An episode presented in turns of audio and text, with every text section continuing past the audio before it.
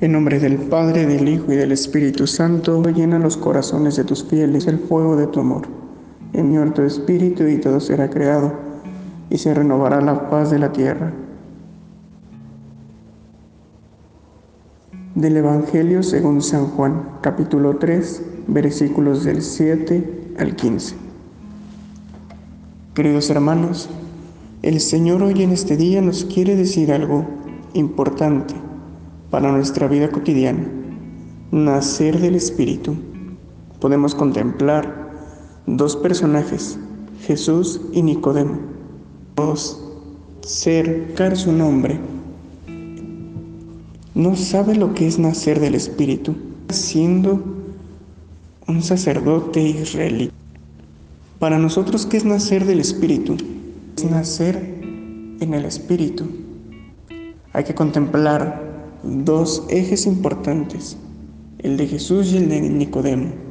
Nicodemo no contemplando esto, también refleja la humanidad del nacer del Espíritu.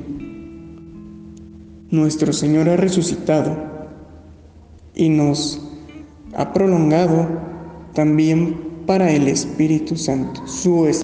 ¿Cómo lo podemos hacer? Siendo benignos ante los partícipes de su vida en configuración con Cristo. Sabemos todos los problemas que hay en la sociedad actualmente, cómo se va transmitiendo el mal, cómo se prolonga la maldad en nuestro.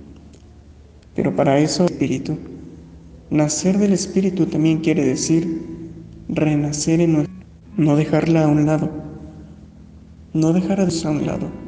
Seguir con la mano de Dios para afrontar todas aquellas, pero también que renovar este espiemos lo que somos. ¿Y tú, estás dispuesto a nacer del Espíritu? Soy Andrés David González, estudiante del seminario de Tlanepantla Nuestra Señora de los Remedios, en el curso de discernimiento vocacional. Saludo afectuosamente a nuestros bienhechores, familiares y amigos de nuestro amado seminario.